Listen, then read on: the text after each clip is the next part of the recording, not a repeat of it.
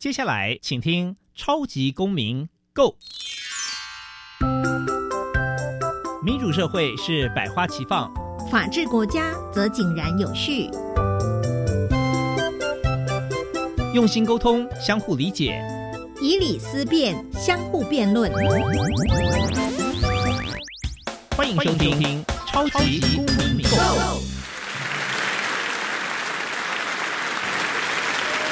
各位观众朋友，大家好，欢迎收看《超级公民购》。好，那很多朋友会觉得很很纳闷啊，过去都是说听众朋友大家好啊，那今天非常的特别，我们是有画面的哦，因为今天是我们《超级公民购》开播以来首次，好不好？网络直播。今天呢，刚好是二零二零的零一二零，就是爱你爱你一定爱你，好不好？那所以呢，今天我们的网络直播啊，大家可想而知，为什么阵仗这么大？我们今天邀请到的来宾也是重量级的。那还是再次跟大家来自我介绍，我是我超级光明购的主持人苏格格苏明祥哦。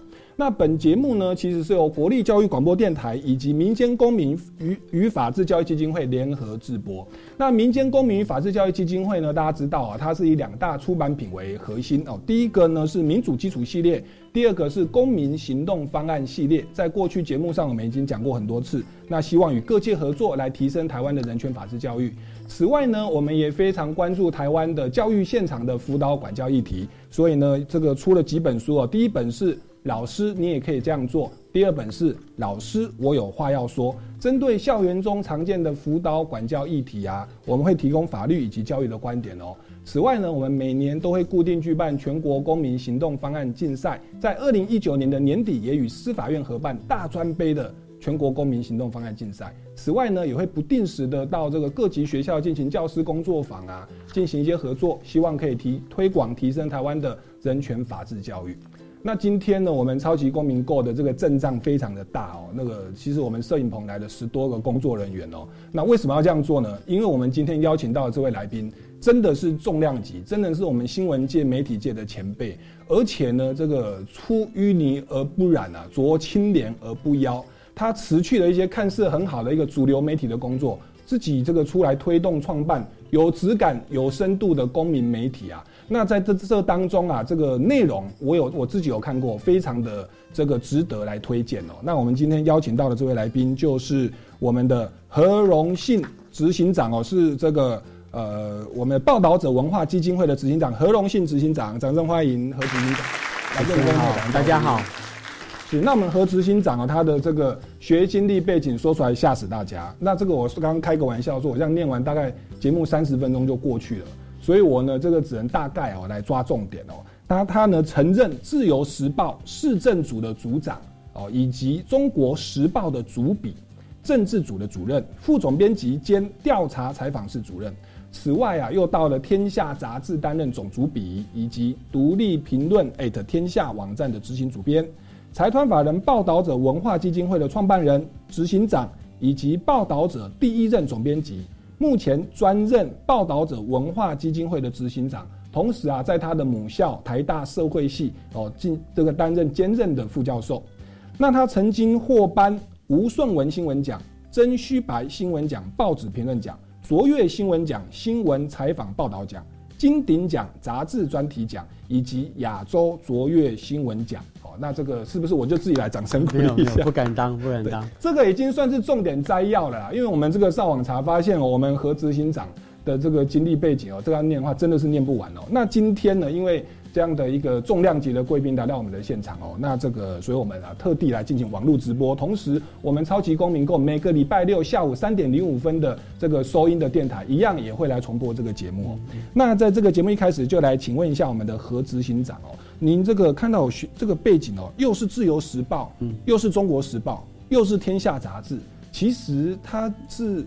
是几乎都是我们主流媒体，而且相当有有这个分量影响力。这其实代表一件事情啊，就是我一辈子只想当记者，呃，一辈子想当记者。只是说在不同的媒体里面，呃，在不同的呃阶段，然后看看怎么样能够呃发挥最大的影响力。其实今年啦，是已经是我当记者的第三十年，所以时间好快，我已经当了三十年的记者。是是，那就只想做好这件事情。是是，那既然想要做好记者，为什么你就辞去了原本的主流媒体的工作，后来创办了这个报道者哦？那请问报道者它是怎么样的类型的媒体？那当初成立的动机是什么？我在传统媒体整整待了二十五年，嗯哼，之后大概在四年多前，那时候很清楚的感受到台湾的媒体发生了典范的转移，也就是呃讲白话文，就大家都不看传统媒体了，不管报纸或杂志都一样。但是呢，呃呃，年轻世代说，呃，包括其他的世代，大家现在都是在手机、平板上面接收资讯。然后，而且都是从社群媒体上面推荐资讯，所以如果想要在这个时代进一步的去发挥媒体的影响力，呃，往新媒体这部分移动，应该是不可避免的方向。所以我就决定离开传统媒体的舒适圈，是，然后自己出来，其实没把握啦，但觉得这条路是该走的路，所以就创立了一个网络新媒体。是，那报道者这个媒体，它是台湾第一家。由公益基金会成立的非盈利媒体。是，那我们是跟台北市文化局登记成立财团法人报道者文化基金会，是。由这个基金会接受社会各界的捐款，嗯，然后没有没有任何广告，嗯，完全这个媒体只靠这个捐款，嗯，来作为营运经费。为什么要这样做？嗯，就是要避免所有的对媒体可能会干预的力量。嗯哼，哎，我们。不能够接受政府的任何补助，不能接受政府的影响，不能够接受财团的影响。嗯，没有广告也不会受到广告主的影响。嗯哼，我们就只有捐款者对我们的期待。是，所以呢，报道者以前大家都说媒体糟糕的地方是在于媒体有立场，媒体老板把手伸进去媒体里面。嗯哼，报道者的老板是所有的捐款者，而且是。化整为零，非常多捐款者，嗯，我们才能够好好做一个独立报道的媒体。嗯，好，那报道者在这样的运作形态下面啊，我们已经产生过两任的董事会。我们第一届的董事长是很资深的传播学者，正大的传播学院的院长翁秀琪老师。第二任的董事长是呃前任的教育部长黄荣春老师。那在他们的带领之下，我们这四年来专心做好深度报道这件事情。嗯哼。但你们做的时候东西其实就是符合年轻的世代，因为年轻人其实用脸书或网络其实比较多。然后你们做的报道其实是很有质感的。我听说你们除了做网络，也写了出版的一些书，而且每次出书都得到年度十大好书，是不是？对，我们四年多来出版了四本重要的专书哦。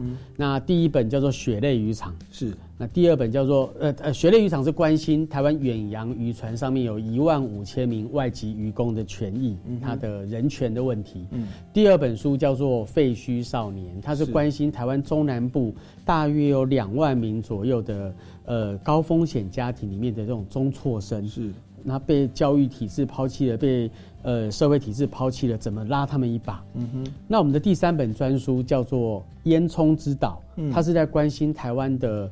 空气污染，嗯，石化工厂所带来的种种的对环境的危害，嗯哼。那第四本书叫做《成为一个新人》，是在探讨台湾的精神疾病还有自杀的问题。嗯哼。那这四本书，前三本书每一本都是当年度的年度十大好书。是是，所以它这个不止在网络的这个新闻的报道有深度，我自己也看过，其实是算是出我刚才说出淤泥而不染，濯清涟而不妖，它是一个没有。政治立场的没有利益的这个受受这个掌权者控制的一个独立的媒体哦，那相信在这个过程当中应该也是会有相当多的困难哦，因为我们知道其实刚稍微了解一下，你们目前的粉丝大概有三十万人嘛，对。对，然后你们的员工大概有三十人哦，对我自己也觉得蛮欣慰的，因为报道者的文章都很长，对，然后。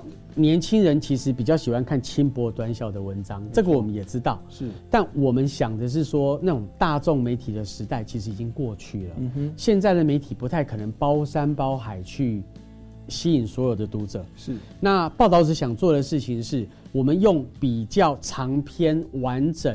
能够探讨社会问题重要结构的这种报道，嗯哼，然后去吸引关心公共事务的年轻世代，还有知识分子。那这群人在网络上面，他可能不会是多数，嗯，但但是我们吸引住这个分众，然后跟他好好的对话，嗯，然后跟他一起来关心台湾社会，我们觉得这样就够了。所以呢，像报道者这么严肃的媒体，那文章都很长，嗯，然后。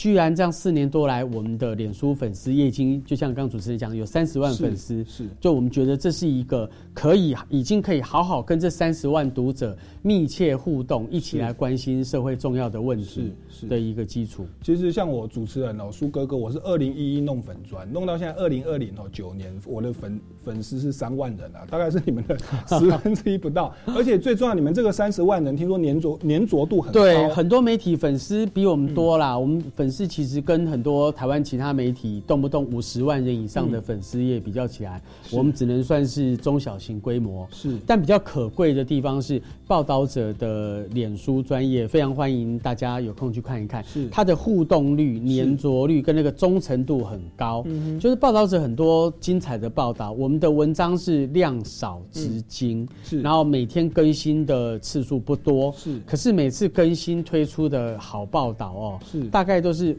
呃五百个以上的赞起跳，是是然后分享至少都一两百个以上的分享，没错那就代表说一群人有一群忠实的读者。他会很期待看到报道者的好作品，而且不只是他自己看哦，他看完之后，他愿意哎，我去转贴给我的亲朋好友看。那在这个社群媒体的时代，其实你有转贴，是就会有更大影响力。没错。那所以我们知道，我们没有办法去吸引所有各个不同分众的人。但是如果目前这三十万个粉丝能够把报道者的好文章不断的转贴出去，这其实是这个时代新媒体可以发挥的重要的力量了。我昨天也特地这个去看了一下你们的文章哦，其实他们的粉砖，现在我们的这个观众朋友或听众朋友都可以上网搜寻这个报道者，对不对是？那他有三十万个赞，那它里面的文章大概这个一天呐、这个就有差不多三篇。嗯，对，那我我大概点进去，我看到一篇啊，我发现他的文章是很中立，而且我觉得有有人文。有有温暖有温度啊！我最我最近看到一个文章，就是一个大陆的留学生，他说他在台湾求学读书，看到蓝绿的撕裂，那结果他就不好意思谈统独的问题，因为他讲已经被人家被代表了，人家觉得你是这个哦这个红色的，或是这个渗透来的，所以他也不好意思发表政治立场。就他读研究所的时候，又跑到了香港。那香港他一到那边就发生了这个反送中的游行，所以他好像就被贴上标签。大家一旦知道他是这个内地来的，哇，就对他很有成见。那结果他就这个文章里面他都表述了，他说其实。呃，我们的这个族群撕裂、政治的一些纷争，可能是群体对群体，可是不要忘了，政治跟这个很多的议题的纷争，其实最值得关心的是个人。嗯嗯，不管那个族群怎么样，可是不代表我个人都是这样啊。就他他他现在觉得他到大陆啊，也不敢讲自由民主，在台湾呐、哦，在香港也不敢讲大陆的东西，所以他变成两面不是人。主持人刚刚提的非常重要，但他这一篇是一个大陆，你刚刚提到的大陆学生他的读者投书，是的，那报道者很早就警觉到一个社会哈、不能够被这种对立、仇恨的力量被撕扯、撕裂、对立，所以呢，包括我们刊登这样的投书，还有报道者自己的很多的报道，都是希望去促进台湾社会的对话跟沟通。是。这个在这个时代是媒体所要扮演非常重要的一件事情。是的，是的，媒体各自根据自己的立场，然后不管从政治到各种议题去撕裂这个社会，它对台湾社会造成的乱象，大家都看得很清楚。如果在这个时代，媒体想要承担一些社会责任，他应该做的更多的是刚刚您刚分析的，就是完整的呈现这个社会上面一些比较没有办法被看见的声音，然后让这些声音被看见之后，去促进一些沟通跟对话，这个是最重要的事情。是，所以你看他们发表的文章其实是以人为本，这是用人本人文的精神。那你说如果在电视上或者在特定的报章媒体，你自由时报、中国时报都待过，这一种我觉得很写实的以人为本的没有政治立场的文章，其实是很难出头的。但是这个报道者就发表这篇文章哦，那所以我也这个不禁相信，在这个过程当中，当然你有很好的这个背景啊，可以有助于推动这个报道者的独立媒体哦。那相信在这个过程当中，应该也会有一些辛苦。或者有一些难关，那我这样听下来，这四年你感觉都是一些成功的经验，或者成功经验很多也可以跟大家挫来分享。很多挫折，来来跟我们非常多挫折。报道者刚成立的时候根本没什么知名度，嗯。嗯，然后如同刚刚主持人呃介绍的，我之前都是待的是大媒体，嗯哼，都是大报社，天下杂志也是大杂志社。是，然后都是老牌，而且形象都非常好，没错然后读读者都众多。嗯报道者刚成立的时候，因为没有知名度，连采访都很困难呢。我们的记者去跟人家采访的时候说：“哎，喂，您好，我是报道的记者，报道者记者，我想要采访您。”对方如果听都没有听过拒访的那个呃挫折，你可想而知。是这是第一个，还有第二个，非盈利媒体，刚才提到没有广告，是。全靠捐款，是。才能够独立报道。是。可是你刚成立的时候，你没有知名度，你没有影响力，谁要捐款给你？没错，所以刚开始的时候，我们的捐款非常困难。是。所以当时这两个部分，其实我们的同事都煎熬了好一段时间，没有知名度，采访的时候到处碰壁，嗯，然后募款很困难，嗯，然后的确刚开始成立的时候，都想说，哎、我们到底可以活多久啊？我们现在是活了四年多了哈，刚成立的时候，可能你的你你心里面的不安会觉得，连一年可能都活不过去，这是。非常大的。不安、不确定跟挫折感是刚成立的时候，那慢慢的随着我们的报道被看见，然后这个品牌慢慢的很多人开始欣赏，嗯，然后呃粉丝增加的时候，最重要的时候是小额捐款不断的增加，每个月定期定额的捐款，嗯，还有单笔的捐款，这些看到报道者的报道之后，觉得哇，我受到感动，记者就是应该要这样子，媒体就是应该要这样子，这样的捐款之后，我们才慢慢走出初期这个非常非常大的挫败感。嗯嗯那这个后来就因为好好东西还是有人会懂得欣赏的，对，那只是说我们主流媒体媒体长期以来是忽略的那一块，那可能被比较有资金或有权势的人去去去赞助，因此就变成抛向就是倾向一个很特定的立场啊。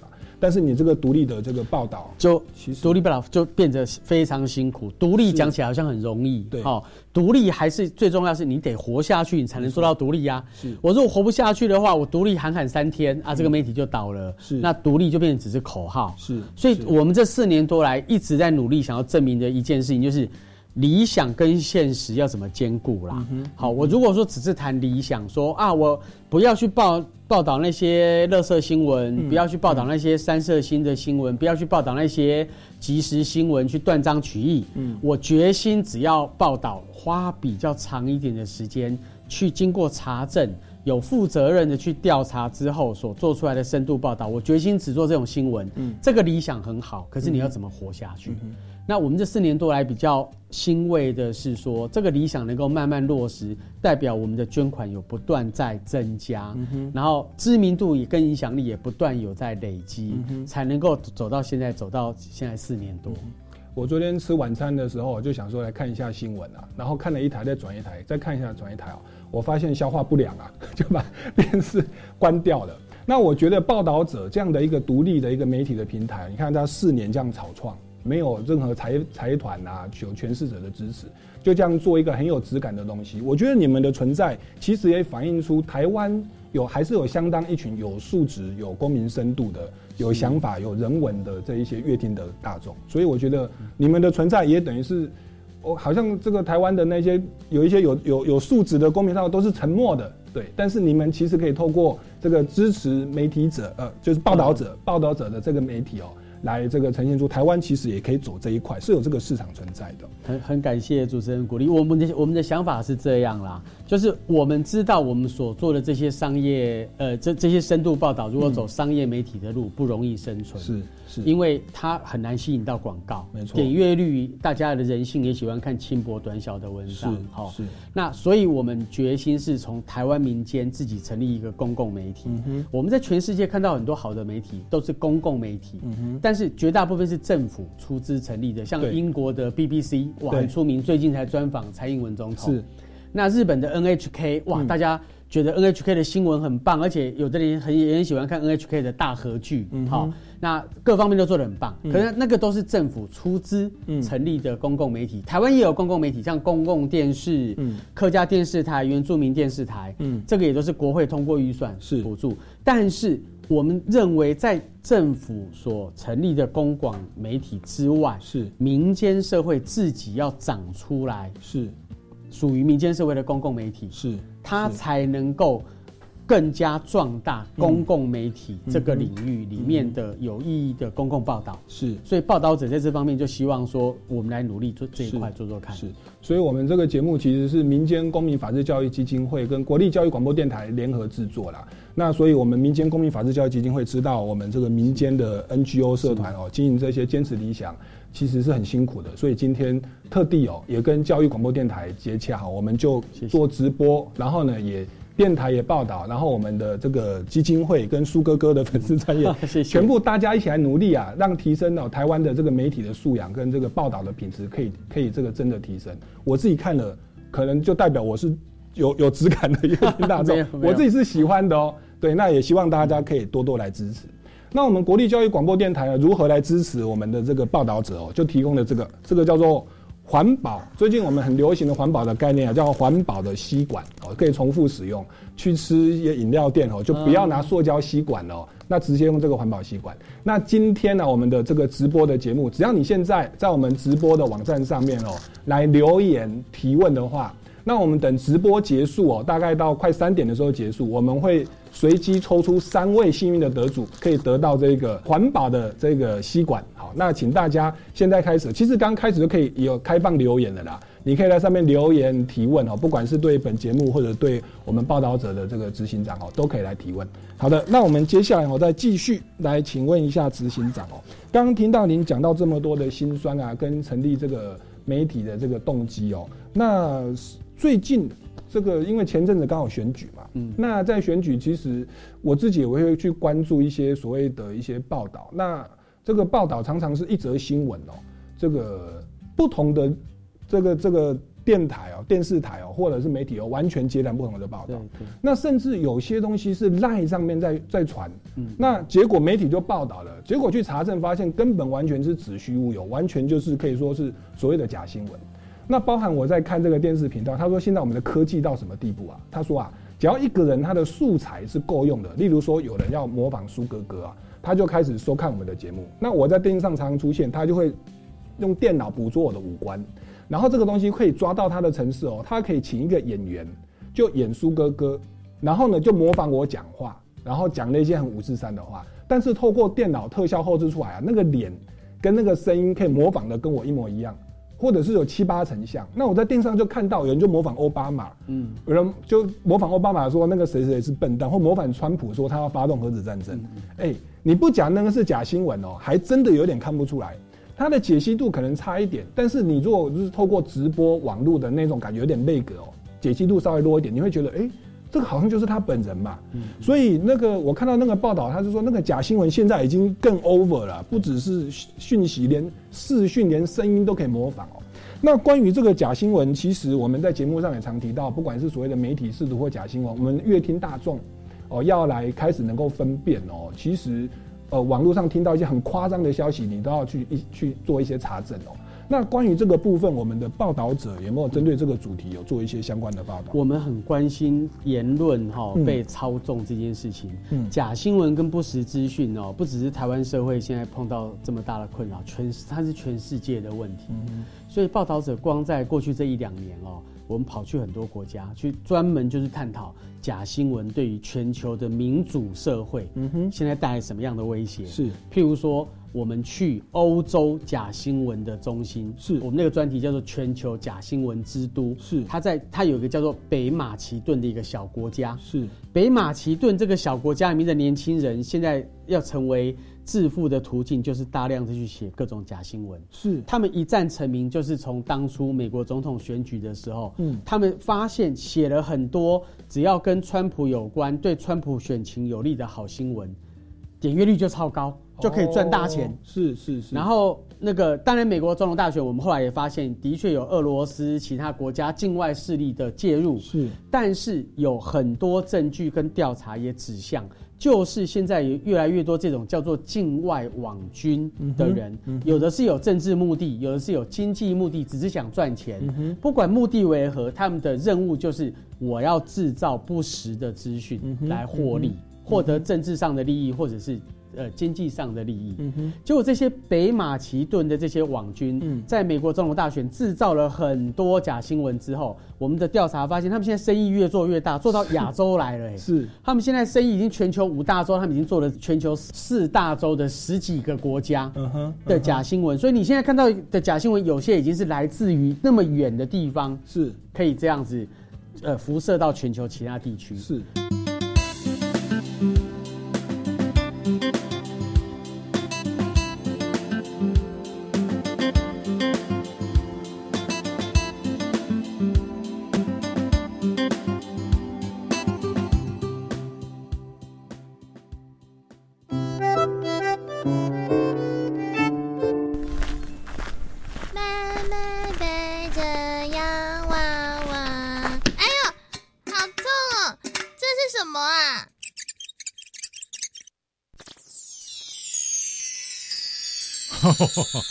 我是神灯精灵，你有三个愿望，我会帮你实现。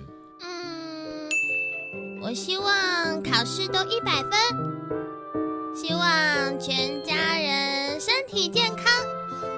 第三个愿望是爸爸妈妈可以陪我。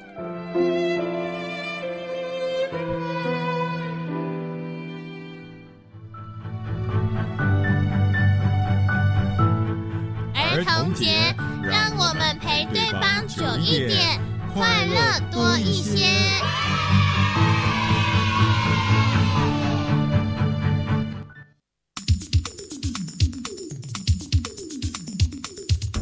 大家好，我是教育部资讯及科技教育司司长郭伯成。教育部因应疫情线上教学的需要，我们已经筹组了全国的线上教学应应团队，并提供学校线上教学的参考指引，并且进行了硬体设备的增购调配，透过公司协力会整公部门及民间的资源，提供学校师生不管是硬体、网络啊教学平台的服务。教育部啊也录制了一些教学影片，引导师生来进行线上学习。如果大家有需要，可以上教育云，都可以简单轻松的找到这些教学的影片。教育部与学校站在同一个阵线，一起为线上教学努力，共度这一次疫情的难关。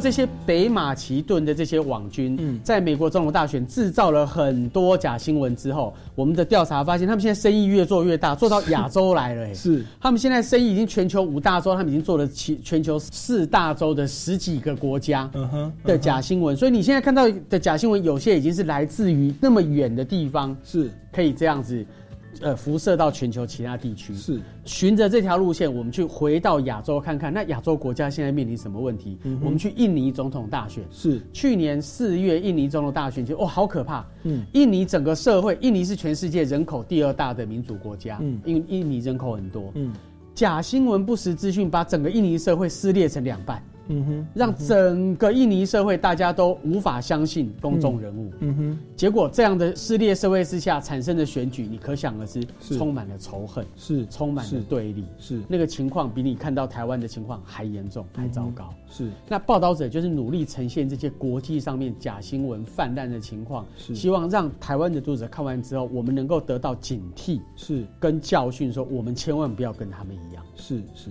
所以这群人他其实未必有政治的立场，因为北马其顿应该是在希腊半岛，对，所以可能财务状况 或者大家比较没有工作。那你知道我们的这个不管是 YouTube 或者是新闻的点阅率，你你这个只要 po 一篇新闻，那个 YouTube 有时候付费给你啊，他是看点阅率的，他不管你内容怎么样，有人检举的话，他也也是事后的事情。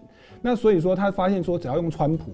哇！发现全球都在点阅，那后来总统大选结，呃，美国总统大选结束，他发现就开始生意做到亚洲这边来。只要你们有人在关注，他就弄一些很夸张的话题。对另外再弄很夸张的话题回来，大家骂来骂去骂来骂去，不知道真假。可是因为大家关注，点击率很高，就赚了不少钱。所以这个是全球性的假新闻，已经早就有一大批人是专门以制造假新闻为生。是。那回到台湾自己当前我们的是处境，刚刚主持人提到总统大选是哈期间，我们也饱受这些不实资讯的困扰。嗯我们做了另外一个专题，叫做“资讯战商人”的是专题，是就是在探讨，那台湾自己面临现在这些不实资讯到底怎么来的？像 LINE 上面，除了很多长辈图之外，现在非常多不实资讯是透过 LINE 在传播，因为台湾人他大家都用 LINE 嘛，哦、我们去追查，然后这些假账号、假新闻背后到底透过他的各种 IP，透过各种方式去查，发现原来我们一路追追追，从台湾追到马来西亚，哎，嗯哼，在台湾现在 LINE 上面出现的这些假新闻、不实资讯，嗯。它同样是一个跨国的一个内容农场的一个集团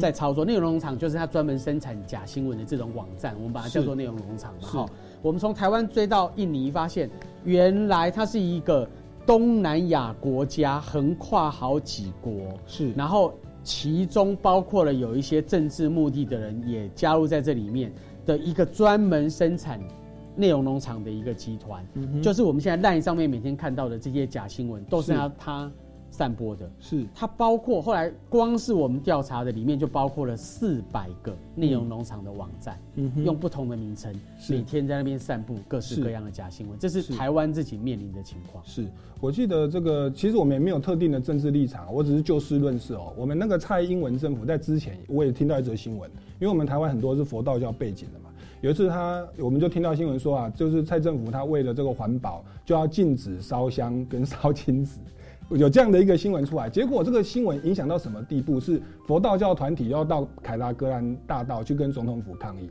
后来总统府就查查查查，哎、根本没有啊，这完全不是政策，所以就跟他们的那个呃集会游行的负责人说，根本这是一个误会，我们没有这个政策。后来那个游行就可能有一半人就就不去了，另外一半就继继续在这，这个也是很典型的假新闻。那在选举的时候，当然是尤其狂热啊，尤尤其选举的时候，其实台湾的民众就是因为政治太狂热啊，嗯所以呢，在选举期间哦，常常根本还不会去查证这个新闻到底是真是假，只要一看说，哎。这个到底对我支持人的候选人好不好？只要有利，二话不说，先转寄再讲，是他就种下了假新闻被不断转寄的温床。是因为政治太狂热，是是。对，那像这样的一个状况，就是又是有内容农场在马来西亚啦，然后还有这个北马其顿为了赚钱，他是要各国的选举有话题的，他就开始这样无中生有，以及这样的一个呃现象，假现象已经到了台湾了。那如同我一开始所说的，再结合科技啊，大家都可以模仿奥巴马或模仿川普或模仿我们的总统候选人啊，就直接讲一些很五四三的这个，而且还有画面。OK，那还透过快转、倒转跟后置，那个其实在选前几天抛出来，我们选民是几乎是无法分辨哦。所以在这边可能又牵涉到以前我们节目上常提到的，就是所谓公民的这个呃媒体素养的问题哦。那是不是也请教一下何执行长哦？就是让我们民众在面对这一种所谓的假新闻，或看起来好像是真的，我我们要如何去分辨它？那以及呃事后有没有一些补偿的机制啊？还是说那个假新闻就摆了？那大家我到现在都不知道 到底政府的政策是什么。我们乐听大众要如何去分辨呢？台湾社会因为民主发展的脚步比较慢，我们解除戒严到现在也不过几十年时间哈。你不像欧美社会哦，民老牌民主国家都已经呃一一两百年、两三百年以上的民主的历史啊、嗯那要做这种比较，意思是说，老牌的民主国家哦，它整个民间社会比较具有公共的空间，跟公共的力量。嗯如同刚讲的，像英国民众，他就会信得过。我看 BBC 的报道，我就觉得，哎、它上面不会有假新闻。嗯日本民众看 NHK 的报道，或者是说现在比较新而独立，他们信任的媒体就觉得不会有假报道。台湾还比较没有办法有壮大的这一块公广媒体，让民众信任，说我看它上面也不会有假新闻。当然，公视品牌形象很好，是但我们期待的是从政府的呃支持的公共媒体，到我刚刚讲的民间自己成立的公共媒体，都能够更壮大，能够让台湾社会去把这个公共的空间撑开。是它就是媒体试读非常非常重要的一块养分。我们懂得什么是公共的讨论之后，就比较不会说哦，我只问立场，不问是非，什么新闻都只看说这个到底跟我支持的政党或支持的候选人有没有帮助，有帮助我就先转贴，不管是内容怎么样。我们应该现在要培养的是只问是非，不问立场的这种态度，是他才能够在最根本的撑开这个公共空间上面做好媒体试读是的第一步。是这个以前在我那个成长年代是只有老三台啊，那后来有第四台。那当时在戒严的时期的问题是说啊，这电台太少，媒体太少，那全部都只有一个声音，那导致民众不知道真相是什么。那到了现在言论自由、新闻自由开放啊，变成每一台啊在报道同一个事件的时候都不一样。嗯那不一样，现在是资讯太多混乱啊，官方媒体、蓝的、绿的媒体啊，有的被抹红的媒体，以及独立的媒体，那结果大家报的都稍有不同。那在这种情况下，我们的困难就是，哎、大家讲的都不一样，到底哪一个才是真的？所以这就回到问题的核心。刚才主持人提到的，台湾民主的可贵是我们已经发展出多元的社会。没错，可可惜的是，我们媒体没有因此而更多元。嗯我们媒体加速很多，所以照理说，今天如果发生重大公共事件的时候，媒体报道应该是很多元才对。没错。可是我们看到的现况是，媒体的报道只有两种声音，分两派蓝的、对绿的。对，你没有公共空间这一块，你没有多元这一块。是那当然，这是媒体本身要负责任。我们身为在媒体里面的一份子，我们无论如何都没有悲观的权利。所以，我们今天成立报道者，就是自己的新闻要自己救，要自己从自己产制的新闻里面去供应好的报道、真实的报道。现在很多人都在讲，呃，新闻事实查核的重要性，这件事情很重要是。但事实查核，它是在末端去查证哪些新闻是真新闻，是哪些新闻是假新闻。是，那媒体跟新闻工作者的责任是我必须要在上游，嗯去努力制造、产制所有的更多嗯有经过查证、嗯负责任的好新闻、优质报道。是不然的话，事实查核永远查核不完嘛。是那一般读者或者说呃乐听大众，他真的需要去慢慢培养公民意识。嗯你如同公民呃法治教育基金会长期在呃跟大家沟通的，是。你只要是来路不明、没有查证过的这些不实资讯，是。你第一个最重要的动作，当然就是不能去转贴它嘛。就算他是跟你他跟你支持的政党，他跟你支持的候选人完全符合，是。你要压抑住那个冲动。是，对，你要压抑住那个冲动，你要想先想想，你是一个公民这件事情更重要。嗯否则你转寄那些不实资讯，你自己无意中你其实也成为假新闻的帮凶。没错，没错，而且可能还会有所谓的法律责任啊，在特别在一开始制造假新闻的人，他如果是符合刑法的这个诽谤罪哦，意图散布于众哦，而指摘或传述足以毁损他人名誉之事，特别我们的假新闻都是赖啦，透过画面，那叫做以文字或图画犯之，其实刑责是两年以下有期徒刑。那当然说法律已经是最末端的啦。那那个，我也我也曾经有被媒体乱写过啊，也是过了两年 三年才去澄清，可是已经缓不济急啊。那其实，在那个选举的当头，大家热投的时候，那个的伤害跟印象，其实伤害已经造成了。是所以，其实乐听大众，我们对于媒体的素养，其实要能够提升。那最基本的就是，你也能够要能够判断不同的电视台、不同的电台、不同的报章媒体，他们的的背后，他们的长期以来的政治立场、政治政治立场大概是什么，你要能够稍微分辨。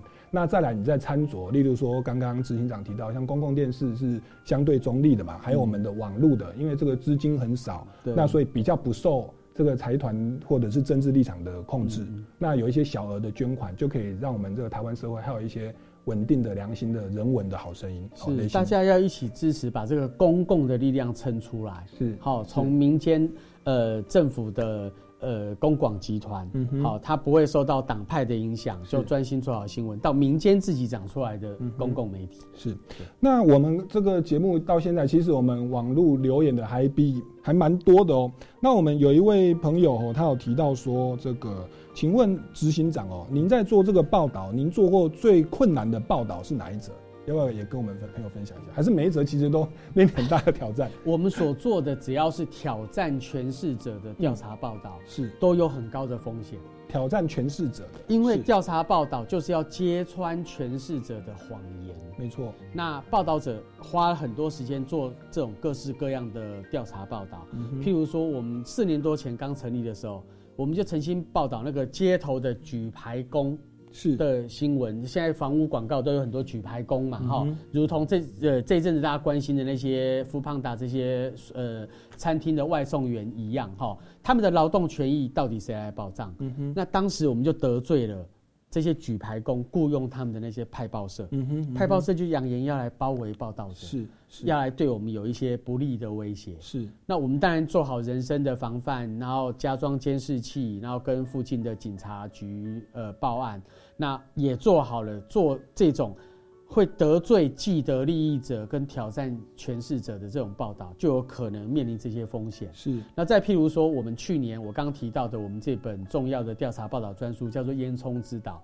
它是报道石化工厂的污染，所以我们也得罪了云林的六亲，跟他背后的台塑集团。台塑集团在台湾无人不知、无人不晓，财大，呃，那个四大对，我讲的我讲的不是 好台面讲，非常有影响力，非常有威力。所以在是。报道的时候，当然心里面会战战兢兢。是。如果不是我们的所有的新闻专业都站得住脚，是。所有的报道都能够去深入去查证，我们也不敢报道说台塑集团在申报空屋数据上面它是系统性的造假，嗯哼，我们就直接这样揭发它。嗯而且我们的报道还引起了监察委员后续调查之后，嗯对环保署提出纠正案，嗯哼，那也呼吁台塑要为他的长期造假跟社会道歉。是那报道这样的呃调查报道过程当中，我们心里面也会害怕啊，也会觉得怕得罪这些财团，可是只好硬着头皮，新闻专业上面做好最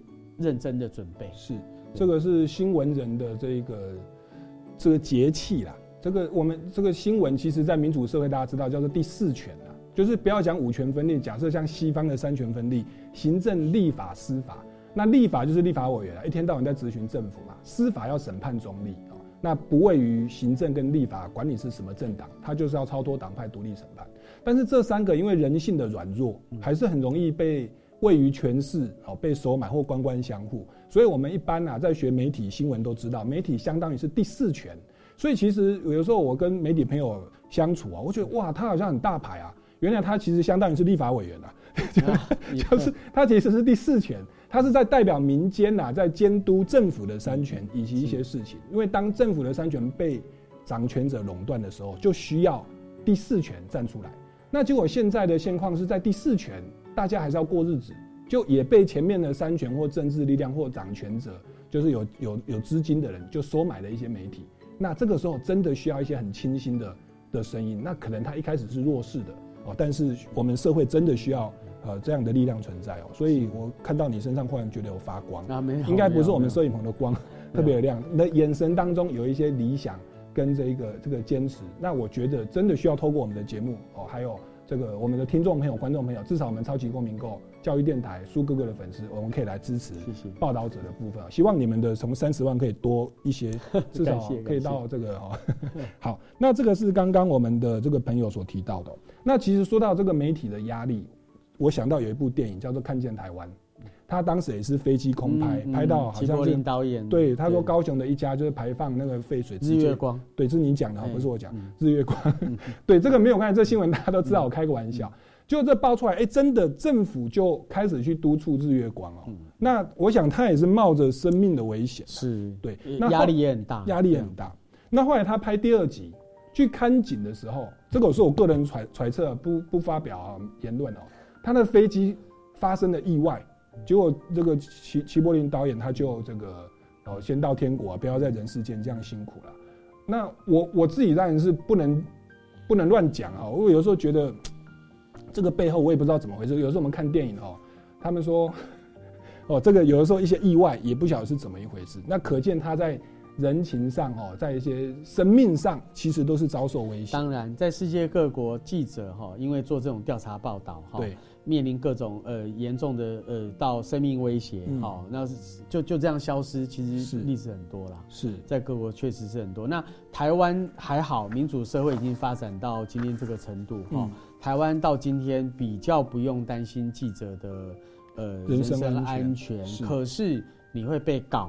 呃对然后，如果你是商业媒体，你得罪了这些既得利益者，或者说有权有势，你马上就被撤广告，那个也是非常痛的一个是过程。是那报道者是非盈利媒体，没有广告，可是我们也被告过啊。像譬如我们报道，呃，花莲前花莲县长傅昆奇，是他任内施政，我们认为应该要进行合理的监督。是。当时做了一个叫做“双面傅昆奇”的专题，是。也收到了副县长控告我们的诽谤罪。传票啊，我们对诽谤罪还有侮辱公署罪，然后我们就到花莲去应讯啊。那是。这个都是做调查报道会有的代价，是。你有可能被威胁，嗯。有可能被控告。嗯。那严重一点的话，生命呃人身安全确实也有可能有很大的风险。嗯哼。那可是这也是记者这个行业呃可贵的地方，，是对他帮人民善尽第四权去监督政府跟有权有势的人。是。